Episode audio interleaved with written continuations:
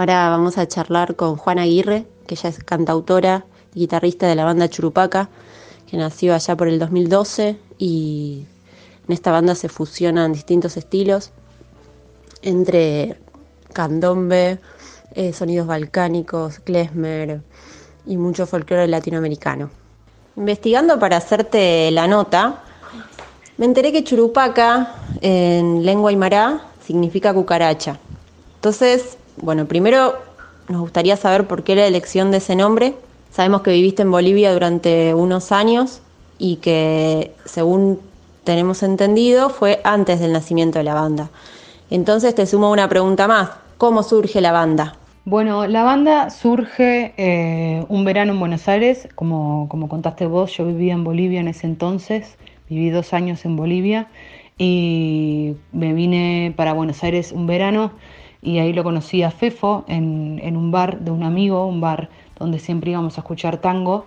Eh, nos conocimos, nos compartimos mutuamente canciones y proyectos en los que estábamos trabajando y decidimos eh, juntar a algunos amigos del barrio y formar esto que hoy en día es Churupaca. Y con respecto al nombre, el nombre la verdad que lo tuvimos que elegir medio en una situación de urgencia porque en ese momento estábamos ensayando y no nos estábamos preguntando mucho qué era lo que estábamos haciendo, simplemente estábamos juntándonos a tocar y viendo ver qué pasaba y nos invitaron a tocar una fecha muy importante las chicas de Perotá Chingó, así que en ese momento nos sentamos y tuvimos como un cadáver exquisito donde aparecieron un montón de nombres, entre ellos Churupaca, que yo había adoptado de mis días allá en Bolivia y nos encantó, nos encantó el nombre, nos encantó eh, lo rítmico que era ese nombre y lo terminamos eligiendo para tocar esa fecha y bueno, nos acompañó hasta el día de hoy. A la vez este nombre también nos, nos encantó porque lo, lo, adoptamos un poco como, como propio, digamos, en el sentido de que eh, me acuerdo que buscamos el significado ese día y en Google decía algo como es, esta churupaca sabe nadar, sabe volar, sabe caminar y sabe dónde vives y lo tomamos eso como, como una señal, dijimos este es, el, este es nuestro nombre, nosotros somos todo terreno, nos sabemos adaptar eh, a la vez. Eh, no somos de ningún lado y somos de todos. Entonces, nada, nos, no nos copó ese nombre, nos pareció que, que no se identificaba. Esto de que no son de ningún lado y son de todos me, me lleva a hacerles dos preguntas. Primero, ¿de qué ritmo se nutre Churupaca? Y mm, después, eh, ¿qué los motivó a unirse hace más o menos casi una década, ¿no? ¿Cuándo, ¿cuándo fue el año en que inicia Churupaca? Me parece que el año en que inició fue en el 2012, no estoy segura. Eso me, siempre me confundo con el año y soy muy mala con los años y soy, tengo muy mala memoria, pero estoy casi segura que es 2012, después le voy a confirmar. Eh, y la verdad que lo que, nos motivó, lo que nos motivó mucho unirnos en ese entonces fue que teníamos realmente canciones entre manos que nos entusiasmaban mucho y encontramos un grupo humano que musicalmente también se fusionaba de una manera muy, muy copada. Eh, y teníamos ganas de seguir investigando, digamos, en este laboratorio musical que teníamos en la casa de Fefo y que seguimos teniendo.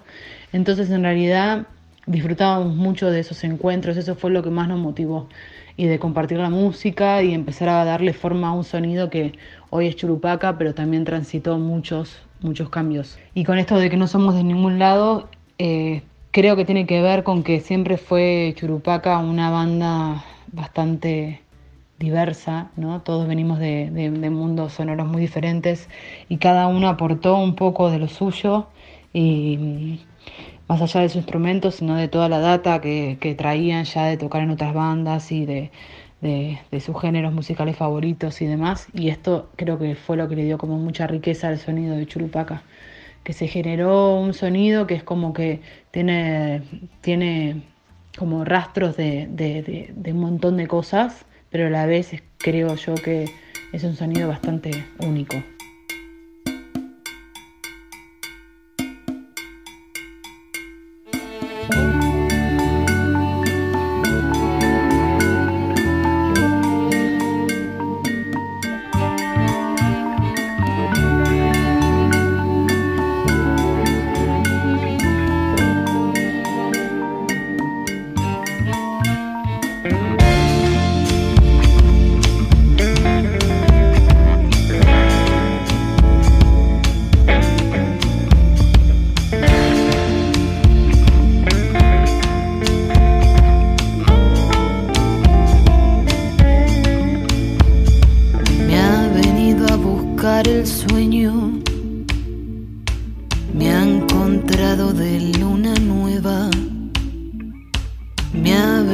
A buscar la noche en los soles de un nuevo día.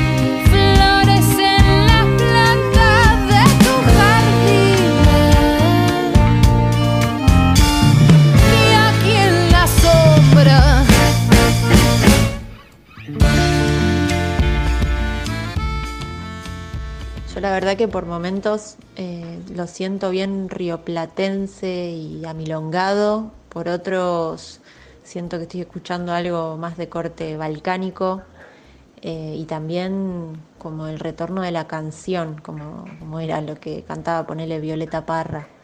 Hay algo de eso, ¿no? De, esas mezclas, de esos sonidos dando vueltas. Y aprovecho para preguntarte cuánto de autobiográfico hay en las letras de Churupaca y cuál es la canción con la que te sentís más identificada hoy en día?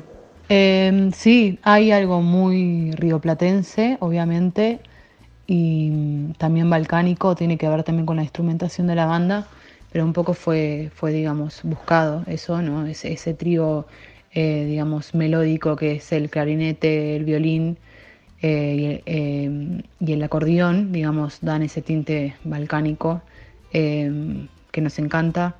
Y tiene algo de canción porque la verdad que las canciones, la mayoría nacen como canciones. Yo personalmente escribo mucho en mi casa con la guitarra. Hoy en día estoy igual innovando como quizás produciendo más en casa, con la computadora y ya no es tanto como antes, pero de todas maneras mis canciones siguen siendo muy canción.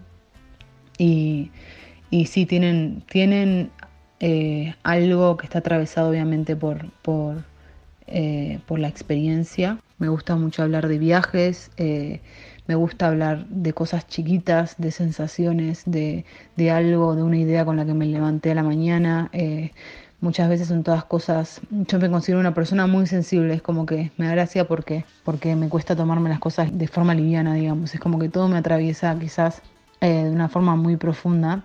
Y bueno, y esto hace que a veces hable de cosas muy chiquitas, pero de un lado muy profundo, porque así es un poco como como atravieso, atravieso el día a día. Eh, y bueno, y tiene que ver con esto, con experiencias eh, obviamente personales eh, en diferentes momentos y aspectos de la vida. ¿Tenés algún ritual a la hora de componer o alguna necesidad particular o algún momento del día?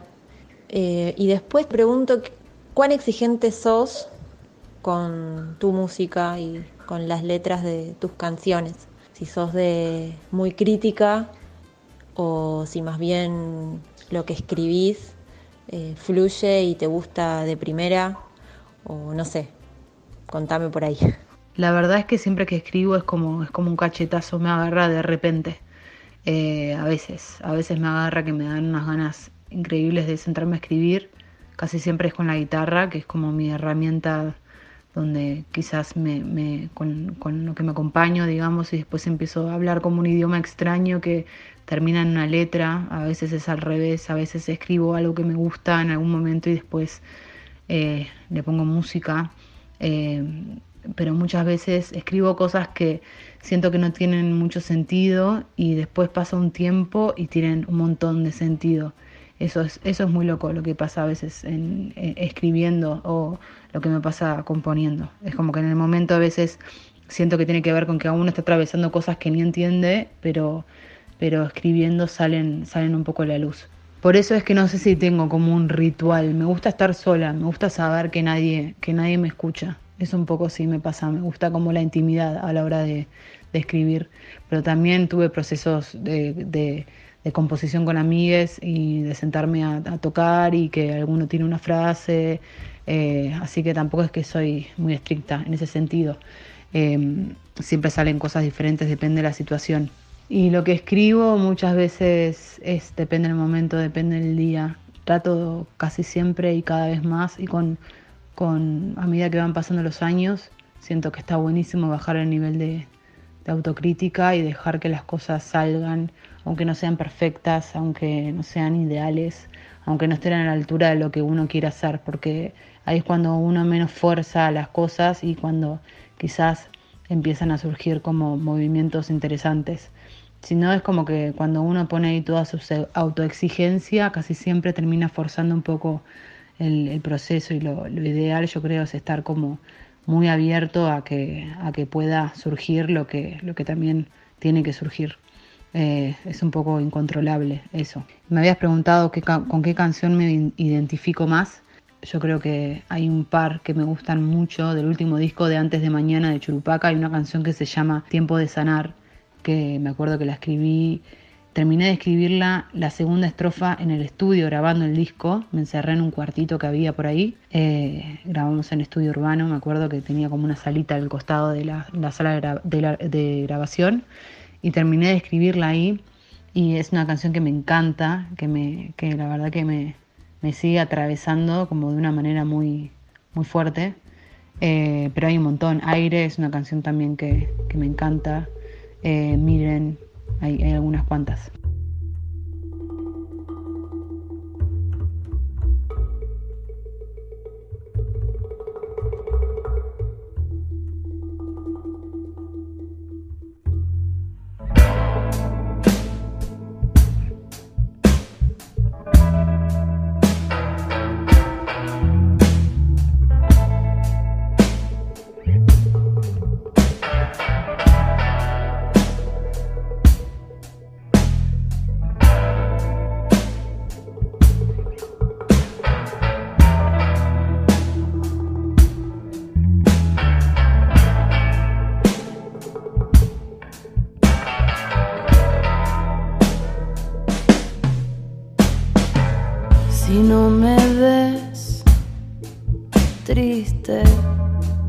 Atardecer. ¿Qué será de las horas cuando me beses? Tierra o carbón, calma o frío. En tu manta me abrigo Si no me ves rogándole al sol y la luna.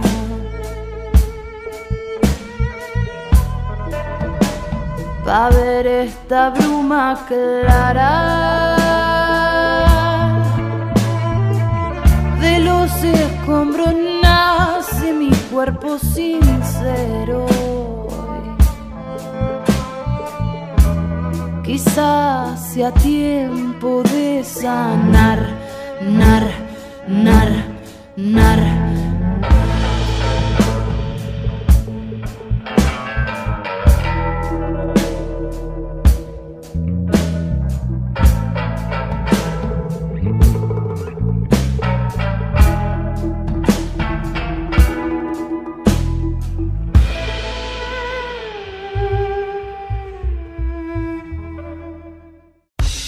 Nuestra mirada para multiplicar voces.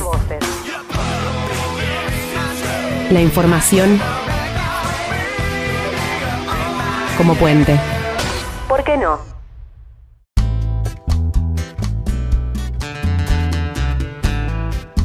En aire creo que hay una frase de las que más me gustan, eh, donde mencionás que querés aprender a hacer aire y a, volverte impenetrable.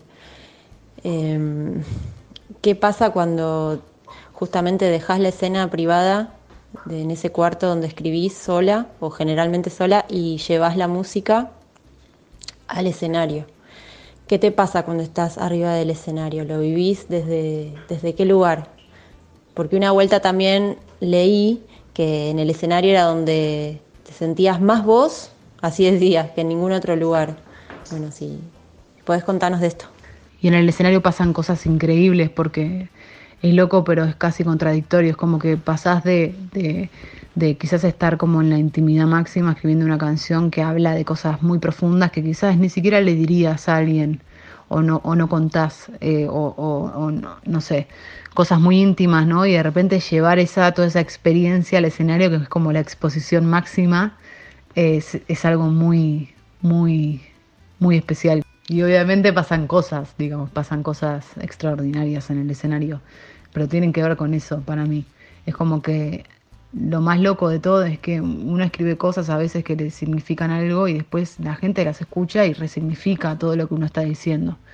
No sabe realmente lo que a uno le, le pasó cuando escribió eso, no importa lo que a uno le pasó, o sea, en ese momento importa lo que a cada uno le pase con eso y cómo cada uno lo resignifica a, a su vida, a su experiencia. Eso es un flash. Eh, y, pasan cosas también, depende del día, ¿no? Hay días donde uno está sumamente conectado o donde uno se conecta con una canción y no tanto con otra. Obviamente, siempre la experiencia arriba del escenario es, una experiencia viva y, muta y cambia y, y, difiere mucho, digamos, a ese momento donde uno escribe la canción. Porque el momento donde uno escribe la canción también es lo que la canción le significa en ese momento. Después pasa el tiempo y uno encuentra otros significados en las canciones. A mí hay algunas canciones que escribí cuando era adolescente, que hoy en día me, pueden seguir gustando o no, pero digamos me significan otras cosas. Eh, las escucho de otra manera. Eh, así que a mí sí, el escenario es un espacio que me encanta y, y va cambiando, digamos, mi forma de también de habitarlo y y también es un espacio que fue aprendiendo a madurar, digamos, con el, con el tiempo eh, y cada vez aprendiendo también a disfrutarlo más, a disfrutar de, esa, de ese vértigo donde, donde uno sabe que puede pasar siempre algo diferente y donde, donde uno también pierde un poco el control, digamos, donde sale lo que sale. Tengo entendido que sus discos fueron realizados de manera autogestiva y hasta donde sé las giras también fueron por el lado independiente.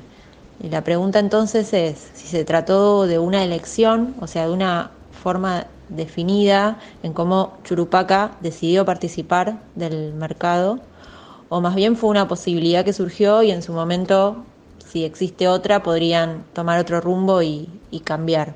Fue una decisión consciente de la banda ser autogestivos hasta el día de hoy, independientes. Nos gusta lo que pasa con eso, me parece que es que hace que todas, todas las partes del proyecto sean genuinas y también se dio naturalmente que cada uno dentro de la banda ocupó un lugar. Por ejemplo, yo soy diseñadora gráfica y siempre me cargué de la gráfica de la banda. Eh, Fefo, el, bajista, compositor y cantante, también es productor artístico y siempre se cargo de, arreglar las canciones y de producirlas. Virgo, el guitarrista, es eh, nuestro productor, productor ejecutivo. De todas maneras, esto está cambiando porque sentimos que también está bueno abrir el proyecto a trabajar con otras personas. Y para esto yo considero que es muy importante también incluir a personas que ya han transitado otros caminos y han tenido otras experiencias para poder llegar a, otros lugares, para, poder viajar a otros rincones y hacer que la música, digamos, llegue a otras personas. Así que estamos en un proceso también ahora de, transformación en ese sentido dentro de la banda y todavía no sabemos muy bien hacia dónde vamos, vamos a, concretar o hacia, dónde vamos a ir. Ahora te, te hago una pregunta de vuelta personal a vos, a Juana. ¿Cuál es tu, relación con los feminismos?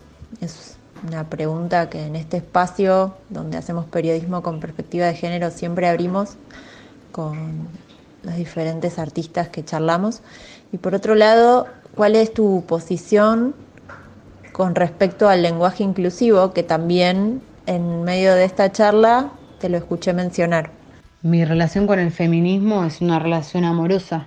Eh, es una relación, qué sé yo, realmente, es, una relación que me, a mí me ayuda un poco a, vivir, a cuestionarme todo, básicamente, mis relaciones, mi, mirada hacia mí misma. Para mí el feminismo es una, realmente es una relación amorosa porque eh, gracias al feminismo yo creo que aprendí a aceptar muchas cosas de mí, aprendí a, también a autocriticarme, aprendí a, a ser muy amorosa conmigo misma a, quererme en muchos sentidos y también eh, aprendí a relacionarme con, con los otros, ¿no? Y, también aprendí mucho de mis compañeras y sigo aprendiendo. O sea, mi relación con el feminismo es súper activa porque sigo aprendiendo, sigo leyendo, sigo, sigo desconstruyéndome en un montón de sentidos.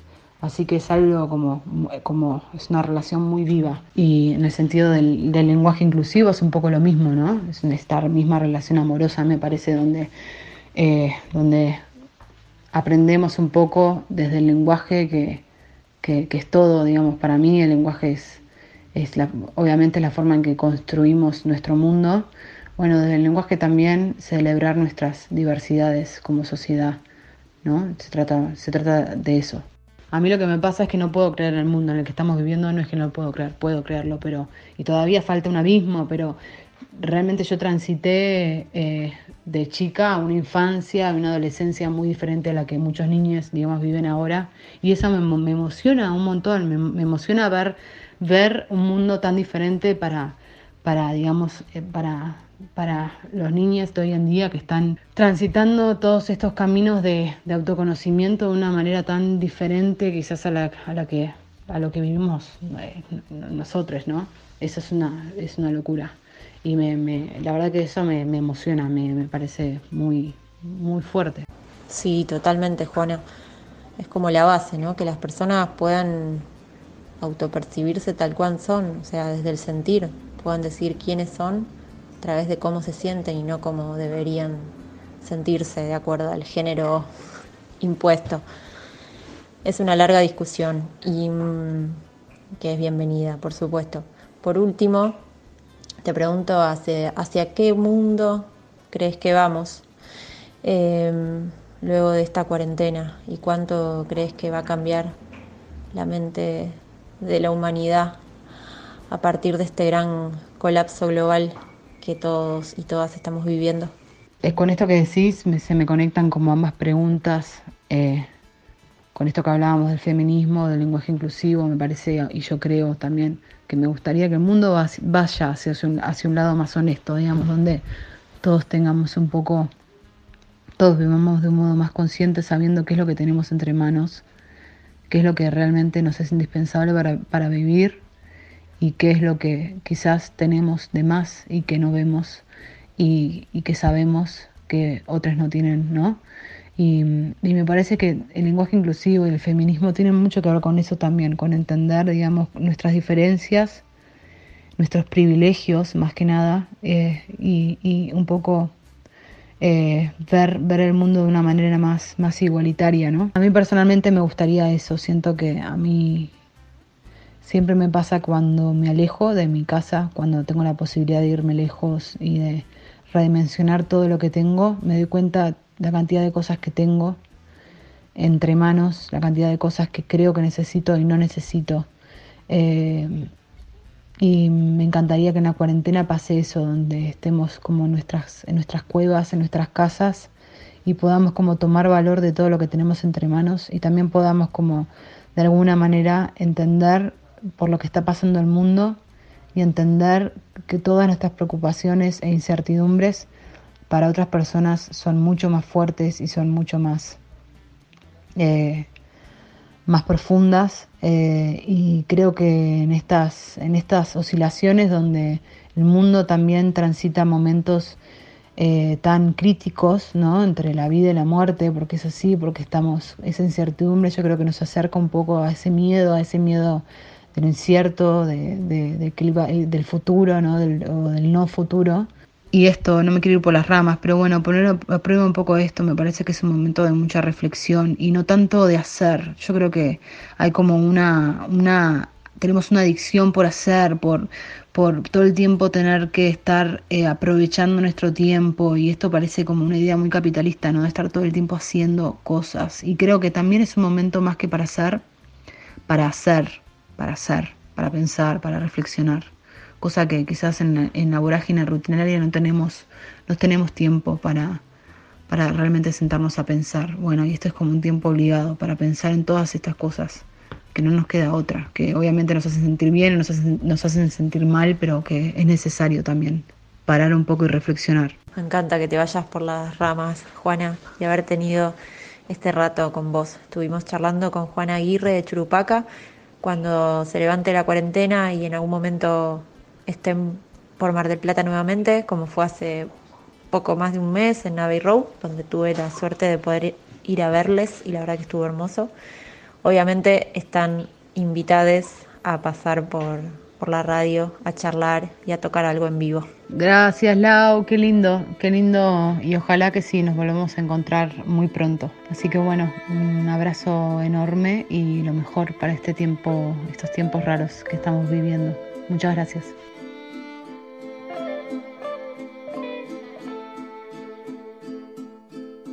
Si la lluvia no llega, ay, enterraré ya este cuerpo agotado y dentro rastros de algún desierto, eco de mi voz. Una imagen me acecha, ay, por un camino cada vez más estrecho agua, reflejo de luna clara que enciende mi carbón.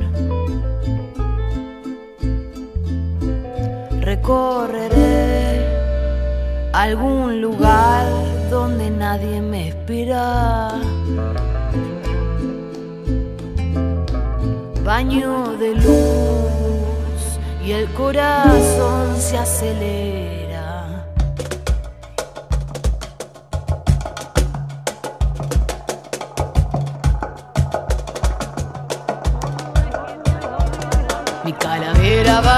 Buscando el río y del otro lado.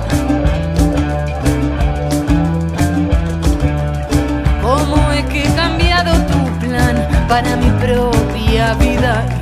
¿Cómo es que te ando defraudando? Y si no noto cuando hago lo contrario.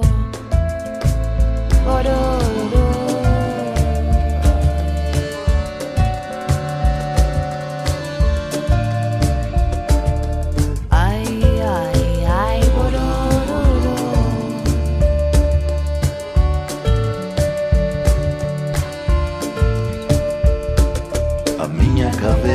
caveira vai te procurando, a minha caveira vai te buscando.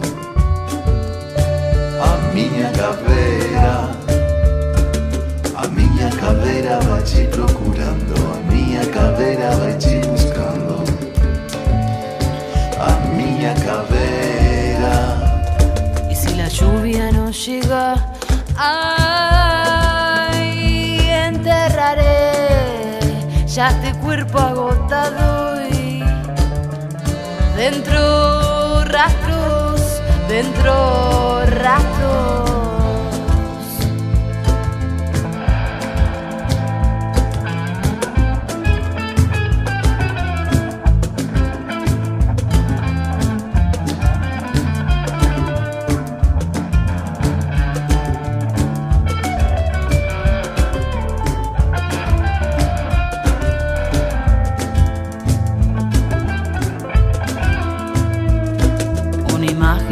acecha. Ay, por un camino cada vez más estrecho. Agua, reflejo de luna clara y que enciende.